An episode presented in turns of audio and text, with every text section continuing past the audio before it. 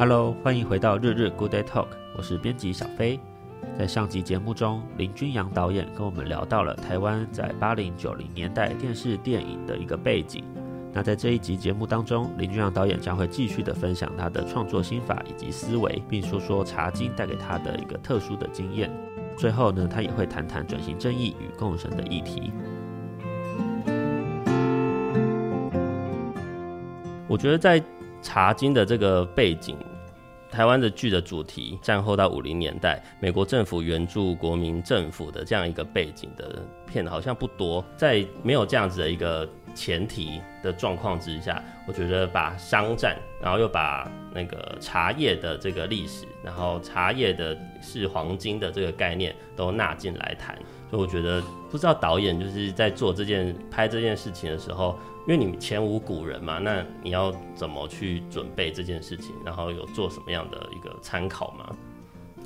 我觉得前无古人这个概念蛮有趣的，可以讲讲。就是其实近几年台湾台剧因为有了市场，那其实就开始在做各种尝试嘛。那所谓的前有古人，就是某种类型好了，可以这么说，比如说鬼鬼片啦，或者是说惊悚啊、悬疑啊、刑侦啊，这些的可能都是所谓的有前人有脉络可循的东西。那你可能需要考虑的只是怎么样让它发生在你想要发生的，比如说你如果场景定在台北市啊，台北市要发生什么凶杀案啊，那它就有自己这个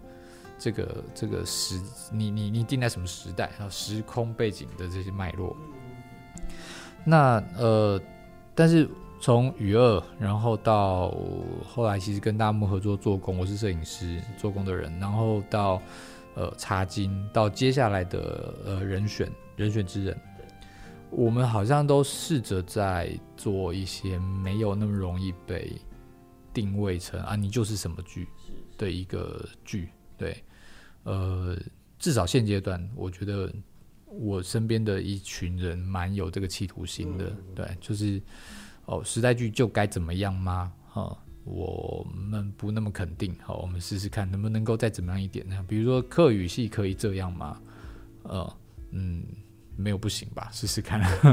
对，那各种尝试都不会去从一开始就把它想小的状况底下，它就会变得有自己的神采吧，嗯。然后你说你说时代剧，其实台湾有很多时代剧啊，比如说大爱常常拍时代剧，因为他们常常拍一些师兄师姐们，然后呃那一生好他的一生，那其实动不动就讲到六七十年前，哎，那这个都是你要说是不是时代剧，我觉得也是，甚至你可以称得上是大河剧了。嗯，好了，大河剧有它。它独特的的那个定义了哈，就是大河剧只是专属于日本的某一种某一种剧集，对，台湾还没有这样子的剧种出现，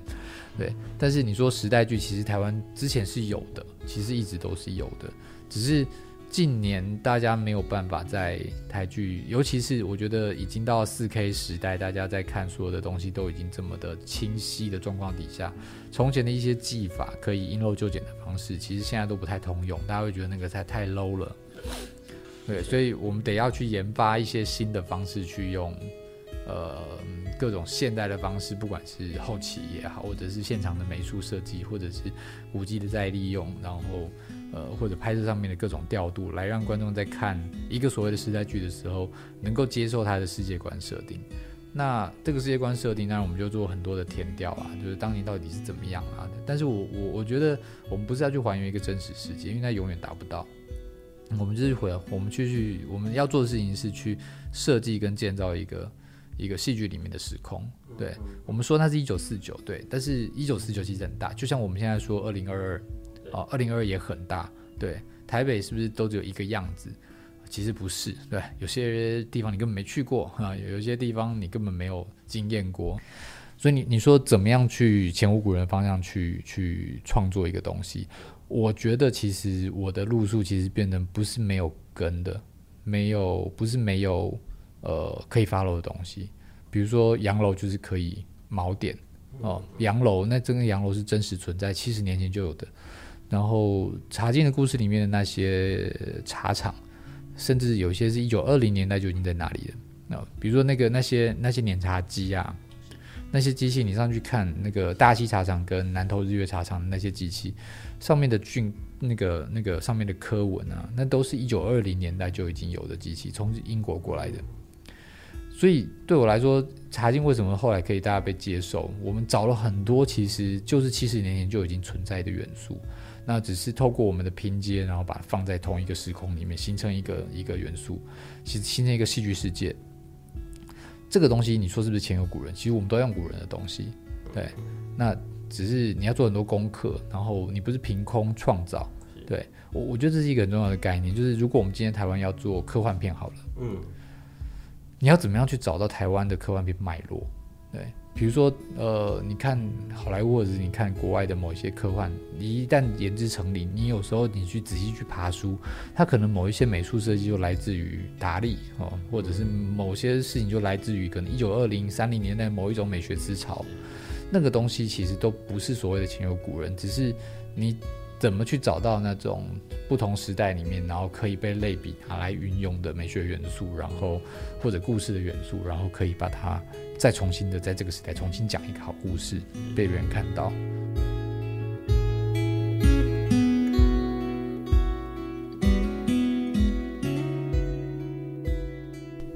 这些前置的作业，还是要非常的的扎实的去做，才能达到这样子的一个细节堆砌出来的一个美学的高度。对，那我其实就想到说，就是我在看茶经的时候，里面有很多的泡茶的话环节，就比如说采茶青，然后吊就日日光的一个曝晒，然后让它变干燥，然后或者是什么浪青、杀青，然后甚至还有呃揉捻干燥的烘焙、烘焙等等的这些环节。那不知道导演在就是片场当中，就是导演亲自的去试过这些东西吗？有啊有啊，就是一定要去的，就是一一呃第一个概念其实是除除除 bug，除 bug 就是 bug 是什么？因为因为剧本必须要呃。描写一些比这些呃，就是做茶的过程。那可是情节推动，比如说做这批茶，然后因为某些天后的关系，所以这批茶失败了。对，好，这故事有前中后，好，就是这批茶要做，然后中间再做，然后到被判定失败。对，我必须知道剧情上是这样写，然后它影响了其他事情，但是我必须知道茶要做多久。嗯啊，我我必须要知道说好，那那茶经怎么来的？然后茶经来了之后，它要经过多少时间的曝晒，或者是怎么样的工序？它其实是要一天一夜，还是它其实四五个小时就可以？那我的故事要怎么走才能够符合这东西？啊，它不会就是对我来说，我我不会去就是设计说就是 A B C 啊，然后然后就是过了这样子。我我需要知道一些真实的他的状况是什么，然后其实还有包含的故事里面不是有写说他们整个晚上都在茶厂嘛？对对，对，熬夜嘛？对，那那做茶是需要熬夜的吗？哦，这个我要去理解嘛。那所以就会经过填调的过程去问到一些真的茶师，哦，他们就会知道说有一些茶就是。呃，比如说卓园的这些茶，因为它其实摘下来就已经开始发酵了，所以当它摘下来，它就必须在多少小时之内，它要做完所有的工序。嗯，那那个工序就会就你就是得守着，好，然后你就是得得随时去看那个味道是不是对了，好，对了要往下面走，要什么时候要杀青，什么时候要往下一个下一个阶段走，这东西都是经过真的去去填调的过程，然后甚至我们也直接去采茶跟做茶，是，然后才会。有真实的感受，对，嗯，所以所以我说第一个是 but debug，就是 OK，这剧本这样写太夸张了，好 啊，我必须再多一点点时间让这件事情可以过渡，或者是剧本这样写就是太保守了，我们因为。啊，其实茶是可以可以这样的就做好的，嗯，好，然后那那我们就不用留那么多时间，我可以快点推进那个剧情，这个是一个一个过程嘛，对，然后再来就是我们要怎么拍的问题嘛，对，对你当然要透过视觉去呈现一个制茶的过程，那你就要知道说茶到底是怎么被制作的，然后某个程度上现在的制茶都有机器，嗯，啊，就是比如说。呃，烘茶的那个过程其实都都是可以透过机器的。那你去大稻城，你会去看到说，他们以前是用焙茶，他们用炭火焙茶，对。但是炭火焙茶不是所有的茶种都会去做这件事情。那什么时候炭火焙茶是要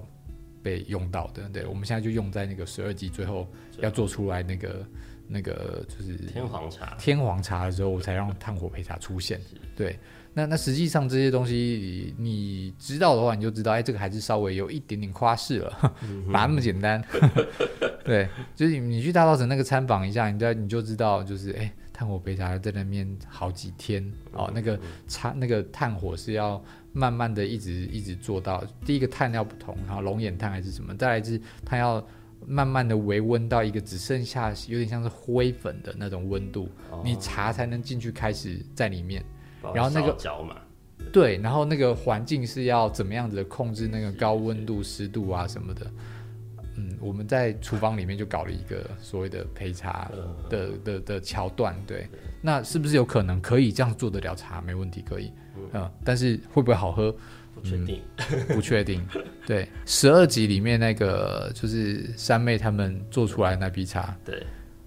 剧里面的道具，对，有茶是真的把它做成茶了。啊，好喝吗？我们后来有回去拜访那个在北部那边的的茶师，这样子，他就说他那批茶，因为就是真的也蛮节省的，他就说他那天就是我们那边拍拍拍拍拍，其实都烘过头了，但是他就觉得好可惜哦，其实好像还能喝，于是他回来就在补救的把它做了，做成茶这样子，对我们回去就有喝这样子，对，呃，滋味如何？很燥，很燥，那个燥是什么样的一个感觉啊？哦、呃，就是你喝起来你会有一种火的感受。你会有一种火大的感受，譬如说红茶就比绿茶要燥，嗯，你喝红茶的时候会有一种烧烧的感觉，那绿茶不比较不会有嘛，哦，那个可能就是发酵不发酵的一个一个状况。那、嗯、第一个那个时候好像已经稍微有点过度发酵了，因为我们要拍它，呃，应该要杀青的时候，它就继续被我们拍着这样，然后后来呃烘焙的过程也稍久了一点。然后后来茶是把它救回来，但是是可以喝，但是那个喝起来会有一种口干舌燥的感觉，会有一种火的那个东西在喉头，那个很有趣。对。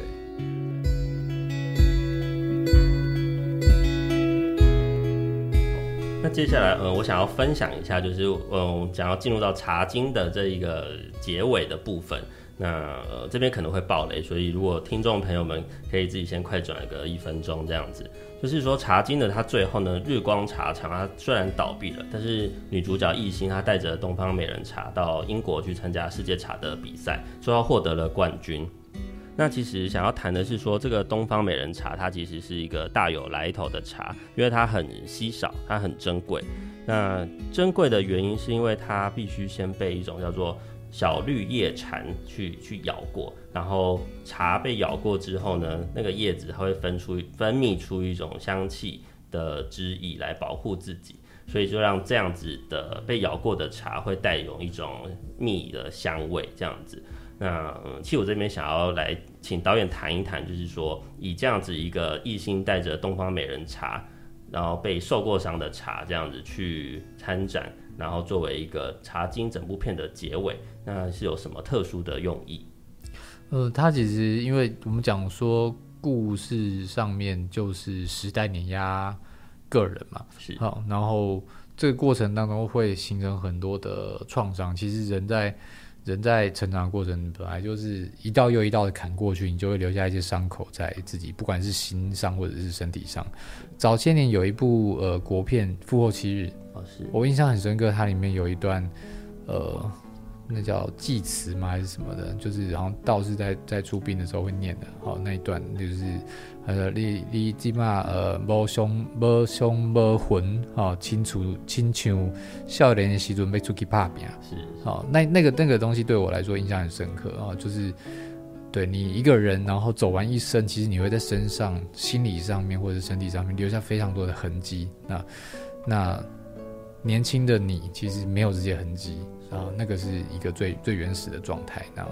那老了，这些痕迹在你身上，这些都是伤口，但是它却它就成为你你你之所以是你的那些印记，其实是这样来的嘛？是。哦，我觉得其实小绿叶蝉在这个故事里面，呃，所谓的东方美人茶也是这样子的概念去去去呃去点这整个故事的一种精神吧。对。那我们常常讲说。呃，你要用隐喻的方式来来形容茶经的话，呃，当然作者自己这样子说，其实有一点点多啦。但是，呃，实际上我们当然在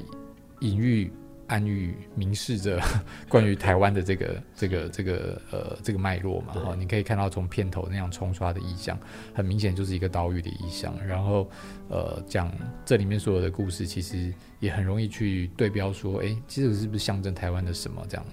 那多多少少有一些这样的创作脉络，没错。那呃，这个是留给观众自己去 enjoy 的。那你如果觉得有趣，你就自己类比。那你觉得其实没想太多了哈，那就是想太多了。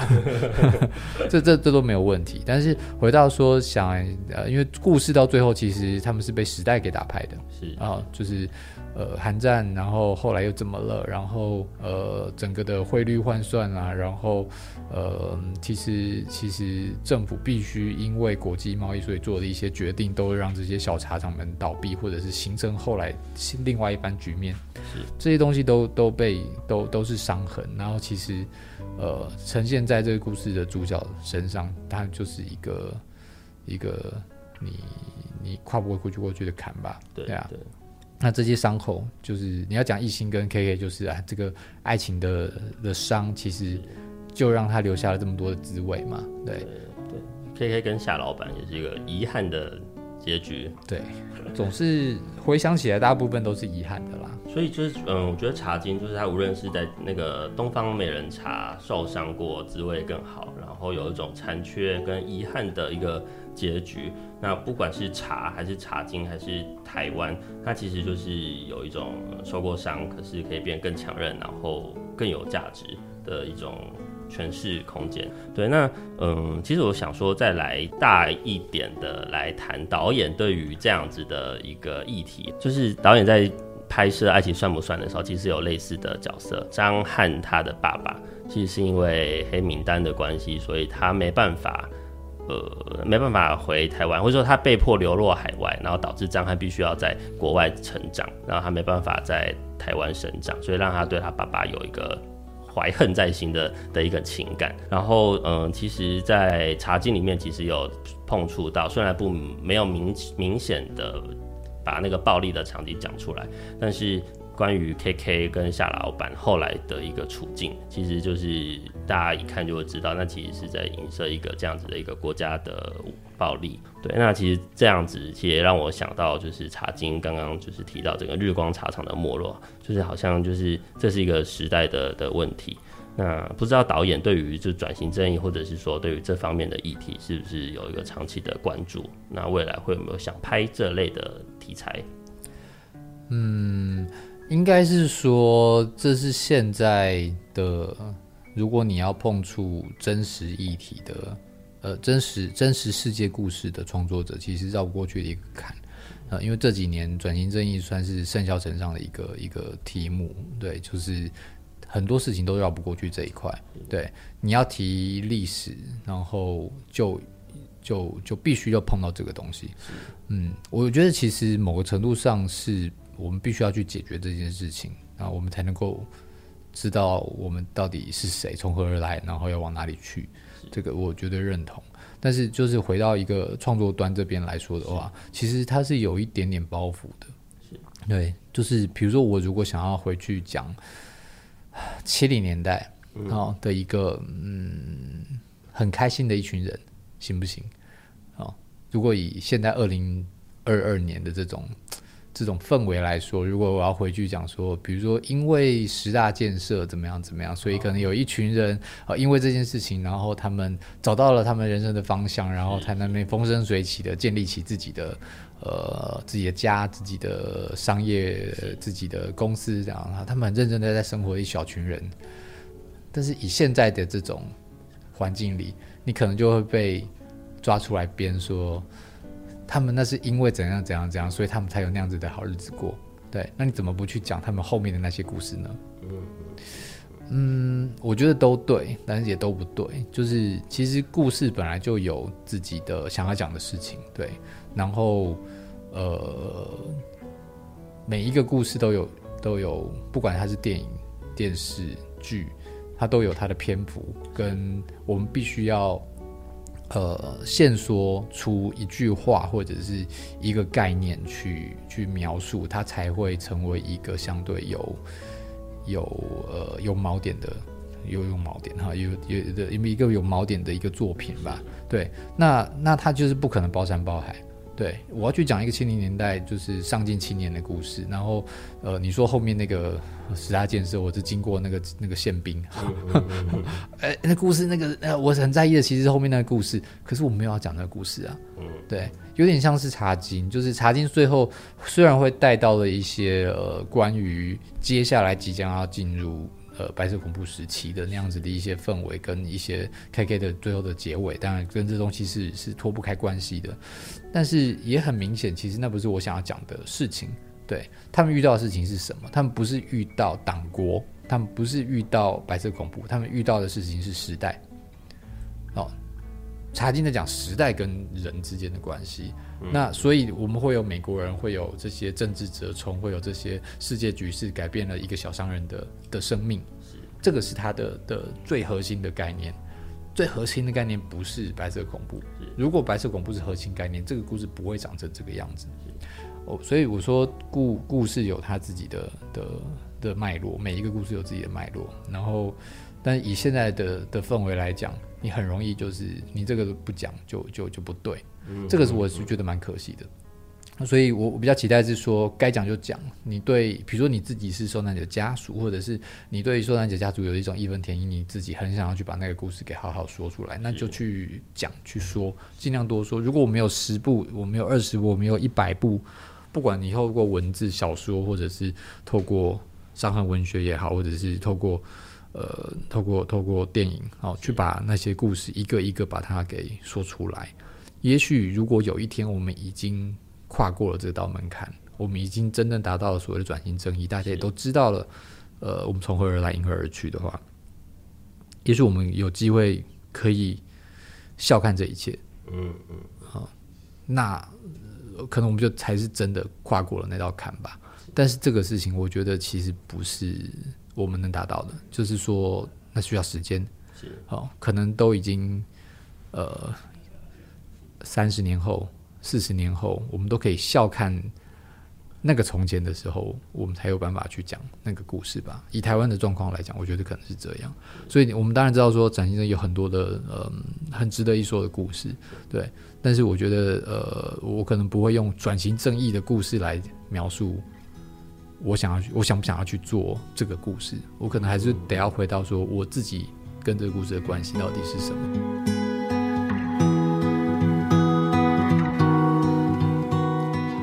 嗯，我想到你在二零一九年受访时曾经说过，嗯，你最想做的职业其实是战地记者。这个原因是因为你说这份工作能够面对这个世界上呃最真实的样子。虽然电影是一种虚构的创作，但是我觉得它就反映出了这个人类社会中的某种事情，或是某种发射过的一种议题，它透过电影的方式再去做一种折射。那我不知道导演您同不同意这样子的一种说法？那其实呃，我会有这个发问，其实也回应到了台北文学季这次的主题，就是我想要问导演的是说，你觉得共生到底是什么？可能吧，我我我觉得每个人有自己的创作脉络了，但是我我自己至少从娱乐反除了原来我真的关心这些东西，然后。以前学的东西没忘掉，然后呃，一路到你拿一个一个一九四九年、一九五零年代的故事给我，我可能自然而然会好奇的，跟可能会去处理的方式也是那样子的方向。这些东西都如你所说啦，可能就是对真实世界还是有一些好奇吧。对，然后战地记者，我不知道这个就。就是某一某一次，有个就是朋友问我说，就是如果你不今天不干 导演或者是不做影视的话，你可能最希望自己可能会是走在哪一条人生道路上？我说我自己我觉得我去不了，但是战地记者是我一个非常向往的的的工作。是对，嗯，到底为什么向往我不知道哎、欸，就是。我觉得我还在在理解这件事情，我到现在都还在想想，到现在都还在想，到底东西到底哪里迷惑我？对，可能也因为我我知道我这辈子去不了那个位置，嗯、所以他可能就会变成一个心里面一个一直趋之向往的那种地方吧。那在导演心里面，呃，就是一个向往或者说一个理想。那你觉得共生这件事情是什么？就是每一个人都有自己的成长的经验背景，不管你是什么族群，但是台湾这个岛必须容纳这些人，必须容纳越来越多的人。然后讲的很好听，但是实际上我们会有一大堆的摩擦，一定会有摩擦，那些摩擦会比安然无事要来的多得多。对，所以对我来说，共生，你就是想办法要找到彼此认同彼此的，呃。那个、那个、那个连接吧，对，嗯，前一阵子其实也听到一个事情是说，比如说报道者有有一些有一几个有有几个题目讲到关于移工吧，然后里面我记得有一句话我印象很深刻，是说，呃，好像欧洲还是哪边，他说我们那时候想要引进移工是想要的是，呃，他们的劳动力，劳动力，对，但是没想到来的是人，是。对。这个影响我非常深刻，所以我觉得回到一个，呃呃，就是你说共生嘛，就是一群人要在一起生活的时候，有时候你对我来说是一个功能性的存在，比如说你是服务业，你服务我，好，你是加油站员工，你就是 想办法加 帮我加油就可以了，对，好，这个是你可能在我们的关系上是这样界定的，但是可能在宏观一点点来说，其实人跟人之间。呃，他也是个人，好、哦，他也会痛，他也会有他自己的的难过，跟他自己从哪里成长到这个位置来，然后回到一个社会的观点的时候，这种所谓的共生吧，这是真的，我觉得好，有时候真的很难，就是你有时候他就是只是一个加油站员工，我要 我要跟你论述什么 从何来因而而去这件事情，确实很很很有点，有时候也也也也过度思考了一下，但是但是。回到一个社会议题的讨论上，这个事情是是，我觉得应该是这样子来理解啦，就是大家都是人，然后呃，你不懂他们的语言，或者你不懂他们为什么那么想，好，比如说白领、蓝领呃的区别，然后你可能、跟装潢工人好了哈，就是呃有有一些很不同的的社交环境或者是一些成长经验。那你们今天在同一个屋檐下，然后你要去跟这些人对话的过程当中，你会有很多的磕磕碰碰，你会有很多的不理解，所以你觉得非我族类，嗯，但是那个非我族类，就是我觉得我们要一起跨过去的那道坎嘛，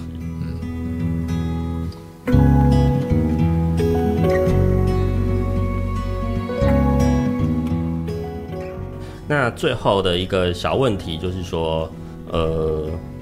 其实我之前看导演的脸书，就是在选举之前嘛，就是导演分享了一个投票季，这、是一个葡萄牙语的呃作家的一个作品，然后呼吁大家出来投票。那我想说，最后最后导演的新的作品好像也是跟呃选举是有相关的。那我想说，最后的时间来让导演跟大家分享一下这部作品。好，呃，我新的作品剧集是呃人选之人。造浪者，是那这是一部呃幕僚的职人剧啊，文宣幕僚职人剧。那其实台湾的选举一直都是一个非常非常有趣的现场舞台啊。我记得以前之前我们去新加坡一些参访电视台啊，然后他们都会非常羡慕台湾的各种题目都可以讲啊，因为他们那边有很多社会问题，所以。他们明定了，比如说语言上面的比例啊，然后有些事情他们就是不能够，不能够，比如说他们不可以呃华语混台语，虽然他们也有很多人讲台语，他们不能这样混。好，然后他们有很多人是马来语啊。也不能这样混啊，因为会出事。他们有很很明确的法令规定，说你马来语的节目就是都讲马来语哦，啊，比例不可以超过多少啊。然后今天是华语，你就是纯粹讲华语。但是台湾完全没有这样的规定，所以我们可以混来混去。就像你说，茶几里面有那种各种不同语言的混杂。对，在台湾的影视作品里面是没有这个限制的，它相对来说自由很多。但是他也很好奇，就问我们说，那只是台湾你们的。政治这么有趣，为什么都没有跟政治相关的故事这样。那我们自己当然有口难言嘛。我们这边不管怎么讲，就是蓝绿就是贴标签，然后就开始大大战统独议题啊什么的。那那个瞬间就不是在讲戏了。对，我的人物写的再精彩都没用。对，瞬间就会被归到说你到底蓝还是绿的哈。然后观察观察，然后找找各种小小的细节，一直放大。这个是是难以逃脱的。所以很多人即使知道这个是很好的题材，在这个。选举或者是政治议题上面，但是在台湾要碰选选举这件事情或政治这件事情，真的要非常非常小心。这样是是。那这是呃大木盈一跟我呃一起合作的这个东西，就是他起心动念就是我们来来做这个事情吧。我们的视角放在一个大选里面，其实大家都看舞台上的人。在那边呐喊，动算动算动算，但是其实他的背后在，在在舞台的后方，有一整群人在服务这样子的一个候选人，在撑着这样子一个呃台上的这些口号，他们是一整群的幕僚。那这些幕僚，他们有家人，他们有各种为什么而来到这里？有些人只是来打工，哦，我甚至不支持这个候选人，但是我就来打工。好，我一个小时领多少钱？这样好来发传单，或者是来来撑着你的什么东西。有些人是带着带着理想的哦，因为我认同这个候选人要做的事情，所以我来 support 他。嗯，我希望他能选上。好，那有些人就是啊，他我就我爸，不管怎么样。对 对。好，各种原因，各种原因，各种原因。那所以你可能会站到选举的舞台的后面的那些原因有很多。那这不值得一说嘛？就是很有趣，就是台湾被选举每待两年就一次大选嘛。对。对，有这么多的人混在选举的这个潮流里面，然后在那边，呃，我们的名字叫做造浪者嘛。嗯，对，我们不是那个高大上的要举白旗那个人，举旗子的那个那那些人，而是在后面推波助澜的。嗯，比如说最简单的就是小编，嗯啊，就是今天一个讯息来，我要怎么回？然后一个议题被炒作，然后我要怎么样去回应？回应还是不回应？然后呃，回到我要办活动哈，我要办造势活动，我要我要呃怎么办？然后我这次的题目要怎么抓？然后呃，我塑胶椅要去哪里订？所以连这种小细节都会，就是都是小编的工作，都是都是这些幕僚的工作。对对。那其实呃，冷静一点点看然后，你撇掉这些颜色什么的，他们就是跟一般企业里面的某一些行销人员其实。如出一辙，其实就是一样的事情，他们在做的事情差不多，是呃，对。但是选回到选举这件事情，因为它相对来说更有未来性一点点，就是说，我们今天投下的选票真的会改变真实的未来这个事情，嗯嗯、其实你就不得不有点严肃以待的去看待这件事情。所以这里面可能会更多的一点激情，更多一点点人跟人之间的摩擦，更多一些些呃。攻防是对，哦，可能跟纯商业的那种那种职场就不太一样。那那那个那个热情其实是是非常有看头的，是，大概是讲一个这样子的故事。对，嗯，就是很也很期待，就是职人，就小编这个政治幕僚是一个职人，然后再加上一个一个不知道，可能看了之后才会知道里面到底是搭配的什么样的议题。对，这其实是呃，我觉得嗯，俊阳导演所交出的作品当中都会有这样的一个搭配，然后我自己是非常的的的期待。然后俊阳导演的作品，我觉得都很让人放心，因为不会有说教的感觉。对。那多多少少啦，不会没有。OK，那今天很很感谢林俊阳导演来到我们的节目当中，透过导演的分享呢，我觉得我们看到了导演个个人的一个生命故事，他怎么从童年走过，然后变成少年，然后变成现在的呃拍电影的人。对，那每一部作品中，我们都可以看到导演他的关怀，然后从爱情到历史，然后到时代，到社会议题等等的。那我们就再次感谢林俊阳导演，也预祝新片顺利。谢谢，谢谢。